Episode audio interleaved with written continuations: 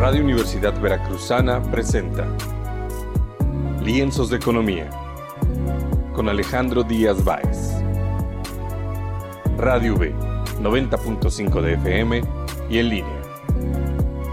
¿Qué tal? Muy buen día a todos nuestros radioescuchas. Bienvenidos a otro episodio más de Lienzos de Economía, el programa de la Universidad Veracruzana para Radio V, donde hablamos de temas económicos y financieros pero sobre todo con un lenguaje eh, digerible, un lenguaje entendible para todo público. El día de hoy, la verdad, estamos muy contentos aquí en la Universidad Veracruzana por tener un invitado, un invitado de lujo, un invitado, eh, un experto en todos estos temas económicos. Eh, les voy a platicar un poquito de él. Él es Ricardo Aguilar y pues bueno, él es economista en jefe de Banco Invex y es, él es economista y maestro en finanzas por el ITAM y en 2004 inició eh, la Dirección de Asuntos Internacionales eh, del Banco de México, de 2012 a 2019. Estuvo trabajando en, la Secretaría de Hacienda y Crédito Público y es una persona que recurrentemente la, la podemos ver en televisión, es muy invitado a ciertos este, programas, podemos ver de repente eh, que, es, que es muy solicitado para poder hablar de estos temas. ¿Cómo estás? Hola Alejandro, ¿qué tal? Muy buenos días. Muy bien un gusto tenerte por aquí y para platicar un poquito todo este tema que, que nos acontece a todos, que es el, el tema de la inflación. No sé qué, qué, qué, nos puedes dar, qué noticias tenemos ahora eh, en México del, del tema de la inflación, qué está sucediendo. Pues sí, mira, ahorita, bueno, antes que nada, muchas gracias por la invitación. Es para mí un gusto colaborar por primera vez con ustedes. Y pues bueno, espero que puedan, podamos eh, aquí entender un poco más sobre lo que está pasando en el tema de la inflación. En particular, lo que estamos eh, viendo ahorita es una distorsión importante en algunos componentes inflacionarios. Pero antes de hablar un poco de México, hablemos un poco de lo que está pasando afuera, porque eso nos va a permitir entender lo que está pasando en nuestro país con relación al tema de la inflación. ¿Qué es lo que está pasando afuera, Alejandro? Pues bueno, en primer lugar, eh, si bien recordamos el tema de la pandemia a principios de 2020, comenzó a generar distorsiones muy importantes en los precios a nivel global. O sea, el cierre de ciudades enteras para evitar los contagios, el cierre de fábricas, el cierre de caminos, el cierre de puentes, incluso un desplome en lo que era la transportación de mercancías, pues generó presión inflacionaria. ¿Por qué? Porque los precios aumentaron con una escasez de transportación de alimentos, de semiconductores, de otro tipo de bienes, pues empezó a verse un incremento importante en los precios de los mismos. Incluso también, como te decía, el tema del cierre de puertos y de ciudades enteras, pues hizo que los costos de transportación entre un país y otro aumentaran de forma importante también porque había menos, digamos, barcos, menos aviones, menos trenes disponibles para poder transportar las mercancías entre una región y otra. Todo esto hizo que por el lado de la oferta los precios aumentaran.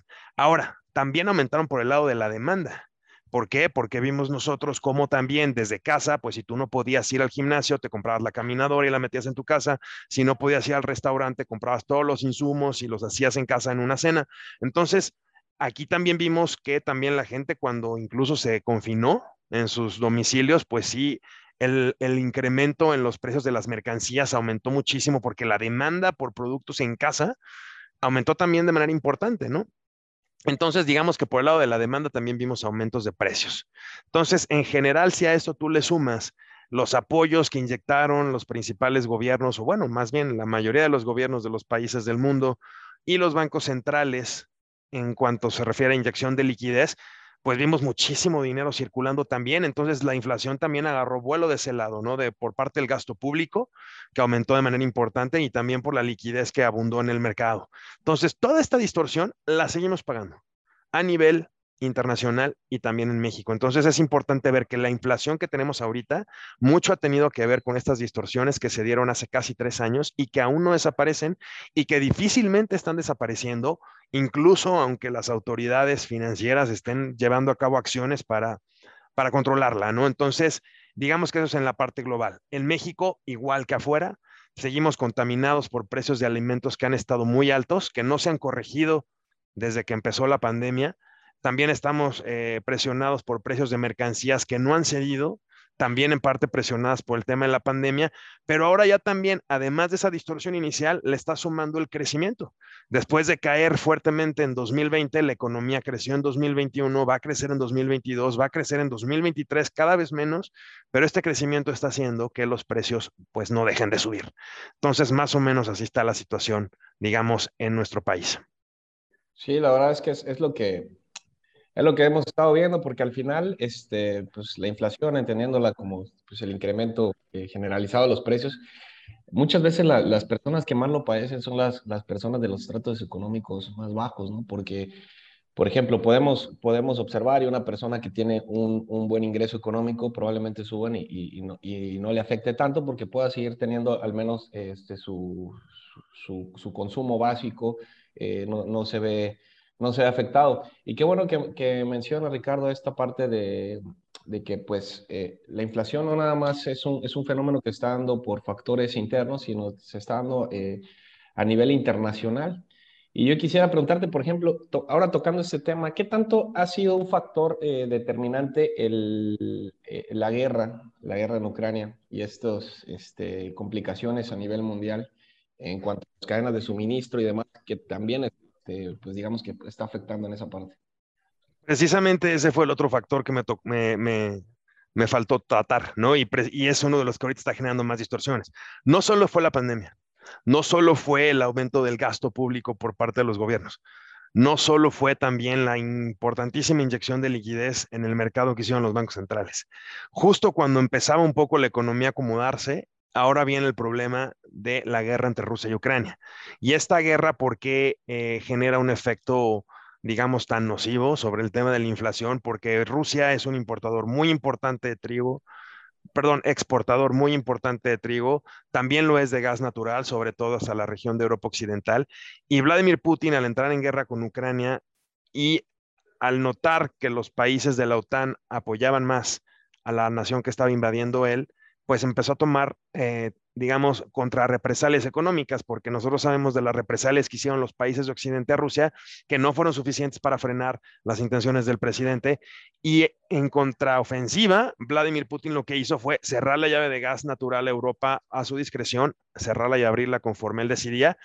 Y también, evidentemente, pues el precio del trigo y de los alimentos se contaminó a nivel internacional, no solo en Europa. Entonces, el precio del gas natural se disparó, el precio del petróleo también se disparó, no se diga el precio, te digo, del gas natural, sobre todo hacia la región de Europa Occidental, que ahorita está generando una recesión incluso en países como Alemania. Entonces vemos que esta distorsión sí le ha pegado mucho al tema de la inflación y hacia adelante lo que podríamos ver es pues mayores distorsiones, tal vez cada vez con un menor efecto en el mercado, pero con mayores distorsiones hasta que realmente esto se frene, ¿no?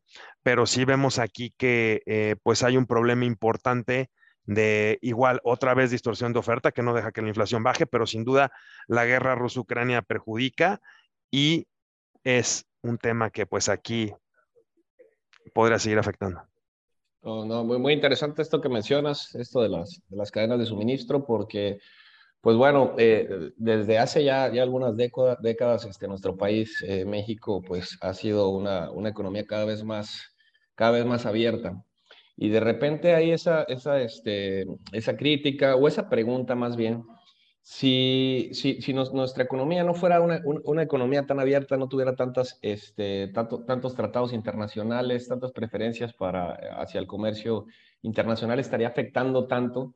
Eh, y en otra circunstancia, otra pregunta que, te, que, que, me gustaría hacerte es, este, bueno, ¿qué está haciendo la, la autoridad central en el caso de México, eh, el Banco de México, específicamente su política monetaria y demás este, em, anuncios, eh, todas las decisiones que está tomando, em, han sido lo suficientes, ha sido en el momento eh, óptimo, adecuado, va de acuerdo a lo que, a, lo que pronostican este, los, mismos mercados o qué opinión tienes al respecto?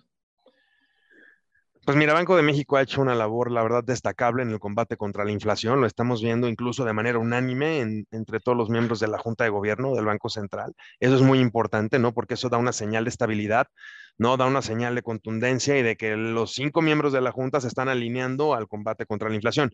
Aquí yo creo que sí han actuado de manera oportuna, de hecho, incluso hasta sorpresiva, porque cuando subieron la tasa de interés de referencia por primera vez fue en junio del año pasado, cuando realmente pues ningún participante del mercado prácticamente vio venir este aumento. Y han continuado con los incrementos en la tasa de interés de referencia para generar condiciones de restricción en la economía, ¿no? Pues están aumentando los costos, están generándose también presiones para el, financiamiento entre los bancos, ¿no? Que les resulta también más costoso y esto hace pues que haya menos disponibilidad de liquidez, que se empiezan a restringir las condiciones monetarias. O sea, en general se aumenta la tasa para controlar la inflación. ¿No? O sea, todo lo contrario, cuando hay liquidez, como fue en la pandemia, que inyectaron liquidez, que inyectaron dinero en la economía a través de la compra de bonos, aquí están haciendo lo contrario, están revirtiendo esa liquidez para que no haya inflación. Y eso, pues hasta ahorita, pues sí ha tenido un efecto, aunque probablemente le falte todavía aumentar más la tasa para que el efecto sea más notorio. ¿Qué hemos visto? Pues que la tasa de interés de referencia en México se ha ido de un nivel de 4% ya a 9.25%. Es probable que llegue a 10% en, la, en la, próxima semana. Estás hablando de un incremento ya de 600 puntos base en la tasa de interés de referencia, que es bastante elevado. Y esto hace, ¿esto qué es lo que hace? Esto hace que pues ya la economía enfrente condiciones, como podrás ver, pues de mayores costos al grado que ya empiece a restringirse el, el, el, el tema de la demanda y eso genere un freno en el avance de los precios, que a final de cuentas es lo que se busca hacer. Ha pasado, pues mira, ahorita ha habido unas, eh, digamos, ha habido acontecimientos que han pues distorsionado el efecto que pueda tener la política monetaria en México. ¿Por qué? Porque lo vemos, por ejemplo, con los paquetes contra la inflación y la carestía del gobierno, que están tratando de controlar el avance en los precios de los productos de la canasta básica, lo cual se entiende y es respetable, sin embargo, desafortunadamente no está teniendo el efecto deseado. Con el primer paquete vimos que los precios de agropecuarios continuaban repuntando y a tasas muy importantes porque pues el precio de la papa, el precio de la cebolla no, no responde necesariamente a un programa del gobierno, responde más a condiciones climatológicas. ¿no? Corresponde, eh, responde más a, sequías, a dificultades de transportación, o sea, esas cosas son las que reaccionan los precios de los agropecuarios. Y también vimos que otros productos de la canasta básica, los no agropecuarios o incluso los no alimenticios, ¿no? El jabón de tocador, em, el aceite para cocina, entre otros productos, pues sí vimos aquí que, tenían, eh, pues seguían con aumentos de precios importantes, ¿no? Sobre todo el pan de caja. Entonces, realmente, pues, eh, si, o sea, con esta distorsión no se puede medir bien cuál es el impacto de la política monetaria sobre el control de la inflación, pero sin duda sí lo hay, ¿no? Porque ya, eh, pues sí vemos cómo la inflación aparentemente ya tocó un máximo, ¿no? También, por ejemplo, con el tema de la, de la gasolina, del precio de la gasolina, pues está relativamente administrado por el gobierno y pues aquí no vemos que vaya a haber una, una baja en el precio de la gasolina a pesar de que cae el precio del petróleo a nivel internacional, pero en general tampoco ya sube, ¿no? Se habla de que la inflación podría estar alrededor de 12%, con, de acuerdo con algunos cálculos, incluyendo de la, la Secretaría de Hacienda que dice que podría ser a doble dígito, pero pues no vemos aquí que haya una, una situación donde la inflación pueda bajar muy rápido, ese es el problema. Entonces, sí, obviamente ha funcionado la política monetaria, pero más en qué sentido? En el control de las expectativas de inflación, ¿no? Y ustedes se preguntarán, bueno, pues que las expectativas de inflación siguen aumentando todo en todo momento, de acuerdo, se están ajustando, pero no las de largo plazo. Las de largo plazo han subido poco, se han mantenido relativamente estables.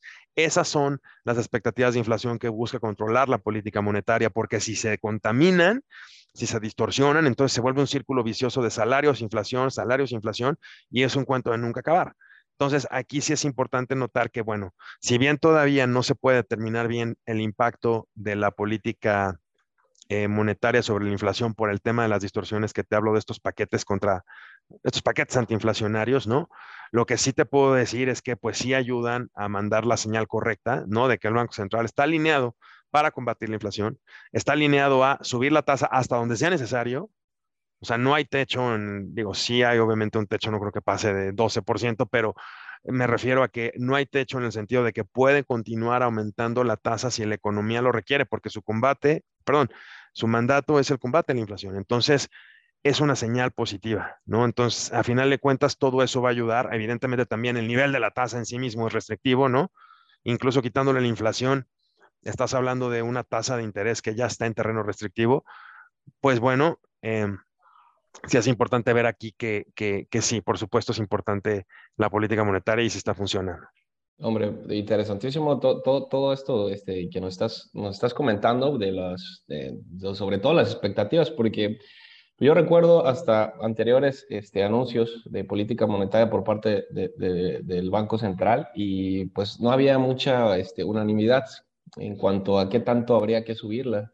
Eh, de repente algunos eran este, un poquito más, eh, más conservadores o más ligeros en cuanto a qué tanto había que subirla. Y pues ahora vemos que ya las, eh, los, las subidas ya son, son, son más interesantes y incluso se habla por ahí de un 100 puntos base, pues que la pudieran subir para la, este, para la siguiente, el siguiente anuncio. Y fíjate que ahorita que tocabas el tema de la de los diferentes componentes de la inflación. Quisiera que nos, nos, platicaras y le contaras un poco aquí a nuestro público qué es lo que está sucediendo em, eh, eh, con esto de la, inflación subyacente y la, inflación no subyacente y si nos pudieras explicar un poquito, a, pues, a grandes rasgos, eh, las diferencias con, este, con la inflación general, digamos. Sí, pues bueno, aquí es muy importante efectivamente esta división que se hace entre inflación subyacente y la no subyacente. En México, ¿cuál es la inflación subyacente? Digamos que es la inflación de las mercancías y los servicios que no incluyen energía, algunas tarifas administradas por el gobierno, ¿no? Eh, digamos la electricidad, el transporte público, etcétera, y tampoco los alimentos básicos. Ojo, no los alimentos procesados, eso sí, los alimentos básicos. Entonces, la inflación subyacente incluye los precios de mercancías y servicios que no son ni energía, ni alimentos básicos, ni tarifas públicas. Esa es la inflación subyacente. Por lo tanto, la inflación no subyacente es la inflación de la energía, los alimentos básicos y las tarifas públicas. Entonces, ¿por qué se hace esta división? Precisamente porque la no subyacente es muy volátil, ¿no? El precio de la energía puede variar muchísimo dependiendo del comportamiento del precio del petróleo, que responde, como hemos visto, de la noche a la mañana a acontecimientos globales, ¿no? Guerras, eh, recortes de producción por partes de la OPEP, eh, algún evento geopolítico inesperado. Entonces, de alguna u otra manera, los precios de energía se pueden mover de manera muy errática. También los precios de alimentos, ¿no? Como hablábamos un poco hace rato del trigo que exporta Rusia y cómo el precio de este se vio afectado por la guerra Rusia-Ucrania. Igual vemos aquí también que hay temas de un cambios muy, muy, muy muy frecuentes en los precios de alimentos, que además de, de, responder a conflictos geopolíticos, pues responden también a condiciones climatológicas, como te comentaba. Entonces, es, o sea, por eso se, se, se, considera como una inflación especial, una inflación no subyacente. Y pues las tarifas administradas también de repente pueden tener cambios o pueden ser muy estables, pero en general dependen de la decisión del gobierno. No, no son de mercado, por así llamarlas al 100%. Entonces es ahí donde pues se tiene que separar de la inflación que digamos que es de bienes y servicios más digamos, con comportamientos menos volátiles. Entonces, esa es la subyacente. La mayor parte de la inflación en México, como en otros países, casi el 80% o un poco más, es la subyacente. Entonces, digamos que esa es una inflación que los bancos centrales observan mucho y muy de cerca, sobre todo Estados Unidos, en México también pasa con Banjico. Vemos que esta inflación es la que realmente pues genera eh, las reacciones de los miembros de la Junta de Gobierno. ¿Por qué? Porque es la inflación, primero, la que más pega, ¿no? Al consumo de las familias. Y sobre todo porque pues es una que te habla mucho de cuestiones de demanda. Y es precisamente la inflación subyacente en México la que no cede. O sea, hace poco, con el dato de la primera quincena de octubre, vimos un regreso de la inflación general porque cayó el precio del gas natural, porque el precio de la electricidad no aumentó tanto, porque vimos regresos en precios agropecuarios, pero la subyacente volvió a repuntar a tasa anual, ¿no? Y esto refleja, pues obviamente, eh, presión todavía muy importante en la inflación que responde a cuestiones de demanda que se mantienen sólidas. Y, hoy se conoció el dato del PIB en México, se dio a conocer un crecimiento muy elevado. Y esto, pues, a ver, con un crecimiento fuerte, que la teoría económica básica nos dice que a mayor crecimiento, mayor inflación. ¿Cómo va a bajar la inflación si seguimos creciendo en México a tasas altas? Esperamos nosotros que hacia adelante el crecimiento se modere, y es ahí donde la inflación podría comenzar a ceder.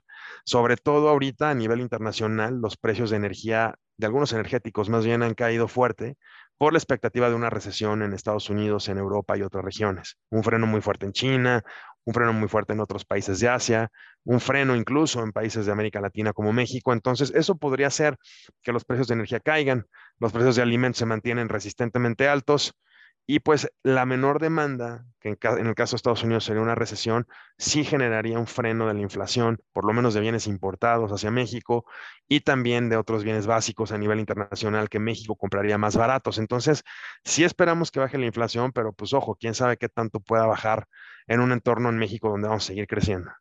Sí, sí, sí. Fíjate, y muy interesante lo que mencionas de que eh, ¿cómo, cómo, cómo, puede suceder esto que hasta un crecimiento nos, nos preocupe, ¿no? O sea, ¿y por qué, por qué podríamos decir esto? Bueno, porque casi siempre se, se toma primero la estabilidad antes que, que, cualquier otra cosa. Y justo para allá iba eh, a ese tema que, que acabas de tocar ahorita acerca de la, de la recesión económica que se espera, no nada más en Estados Unidos, sino, sino en todo el mundo. Y quisiera preguntarte... Eh, ¿Qué expectativa tienes en cuanto al crecimiento económico en nuestro país, en México, y digamos que pudiéramos recuperar esos, esos niveles eh, de, riqueza con los que estábamos eh, anteriores, a, anteriores a 2020, que fue básicamente cuando entró, eh, entró esta, estas restricciones por el, el, COVID y demás? Y, este, ¿Y cuándo esperarías o qué es lo que se, se, comenta entre, la, entre los, los expertos de que podamos recuperar ese ese, ese nivel del Producto Interno Bruto?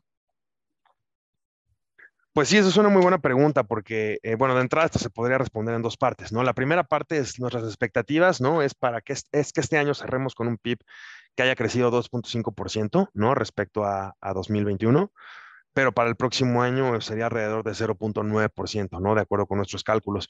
¿Por qué se va a frenar el PIB tan fuerte? Pues por una recesión en Estados Unidos.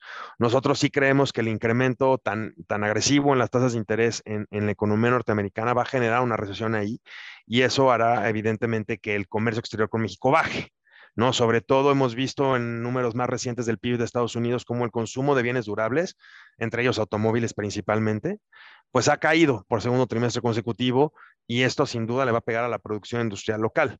Ahora, eh, digamos que este crecimiento de 2.5 aunado, aunado al del año pasado, ¿no? Que, que también fue un, digamos, fue un crecimiento sólido de 4.8%, pero este crecimiento de 2.5% junto con este de 4.8% en 2021 no logran contrarrestar la caída de 8.1% que tuvimos en la pandemia. Y si consideras que 0.9% es lo que vamos a crecer el próximo año, pues probablemente estaremos regresando al PIB prepandemia, en el caso de México, hasta 2024, ¿no? Em, ¿Por qué tardó tanto en regresar o tardaría tanto en regresar la economía mexicana al nivel prepandemia del PIB? Porque pues aquí el gobierno no dio los apoyos, eh, digamos, fiscales significativos para poder ayudar a la economía a salir de la crisis, ¿no? Ahora, ¿eso estuvo mal? Bueno, se cerraron miles de empresas, se perdieron cientos de miles de empleos, pero ¿qué crees que pasó? No nos endeudamos. No se disparó el déficit como pasó en otros países. Hay países que, incluso yo creo que sin pensarlo muy bien, lanzaron paquetes de ayuda para sacar a la economía de la crisis y no pudieron pagarlo y ahorita ya les bajaron la calificación. México mantiene la calificación de deuda soberana por encima de grado de inversión gracias y gracias en parte a finanzas públicas sanas. Entonces, el hecho que no se haya eh, inyectado una cantidad de recursos fiscales importante ha hecho que el déficit en México esté muy controlado y en términos macro pues sigamos siendo un destino atractivo para la inversión. Parte de esa fortaleza se ha visto en el tipo de cambio. Entonces, eh, por un lado, sí, se entiende que eh, pues hay, hay descontento por el tema de que no hubieron estímulos fiscales suficientes para salvar empresas y empleos, pero por otro lado, también ahorita gozamos de una posición macroeconómica envidiable a nivel Latinoamérica y muy sólida que nos ha permitido incluso mantener la calificación por encima de grado de inversión, que es importantísimo para los flujos en México. Entonces, vamos a regresar hasta 2025. ¿Por qué? Porque no hubieron esos estímulos, pero tampoco lo veo como algo tan malo. ¿Por qué? Porque pues tenemos un déficit fiscal sano gracias a esta prudencia que se manejó durante la pandemia. Tremenda prudencia y les, salió muy bien el juego porque en, un principio era, era, muy criticado por todos y de repente veías la comparación, por ejemplo, con Estados Unidos y los niveles de, eh, de estímulo que, que, estaban dando, o sea, y, vaya, obviamente nuestra economía no está ni siquiera cercana a ese tamaño, pero este, pues la comparativa era, era, era importante. Fíjate que este, lo, lo, lo, interesante de las perspectivas que se esperan para, para, para, este año.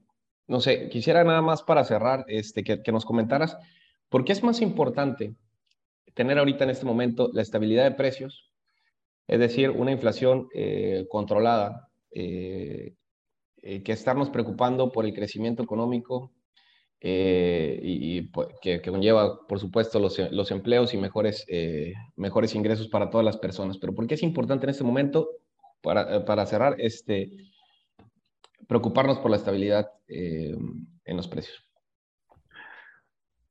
Porque mira, yo creo que a final de cuentas la inflación es lo que más le pega al consumo de las familias. O sea, no es, no es tanto un bajo crecimiento del ingreso, no es tanto también eh, condiciones difíciles en el mercado laboral. Yo creo que lo que más afecta al consumo de las familias en términos reales es la inflación. ¿Por qué? Porque con una misma unidad monetaria pueden comprar menos y en este caso, hoy en día, mucho menos de lo que podían comprar antes. Entonces, si no controlas realmente este fenómeno, si no logras frenar un avance de los precios que realmente resulte perjudicial para el consumo, entonces sí le estás pegando a la economía y le podrías pegar de manera muy importante.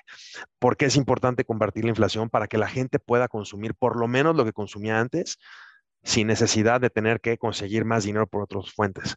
Entonces es aquí donde yo creo que el control de la inflación y, la protección del poder adquisitivo de la moneda es sin duda la tarea primordial, primordial a la que ahorita se están volcando todos los bancos centrales, incluyendo el nuestro, y yo creo que es lo correcto. Ahorita no es momento de buscar crecimiento. Eso se, eso se buscó en la pandemia, cuando la economía se desplomó, pero ahorita ya tienes una recuperación importante en algunos casos, ¿no? Ahorita ya es otra prioridad, ¿no? Ya es el control de los precios y ese control, sin duda, lo que debería hacer ahorita es este, empezar a funcionar para que las familias no se vean afectadas en consumo. No, hombre, pues muchísimas gracias, Ricardo. De verdad, te, te, agradecemos muchísimo por esta, por esta participación. Espero que, que, no sea la última y que nos pudieras acompañar este, más adelante en esta este, tercera temporada de Lienzos de Economía para la Universidad Veracruzana. Claro que sí, Alejandro, mucho gusto y con todo gusto estaremos colaborando en un futuro. Radio Universidad Veracruzana presentó Lienzos de Economía con Alejandro Díaz Báez.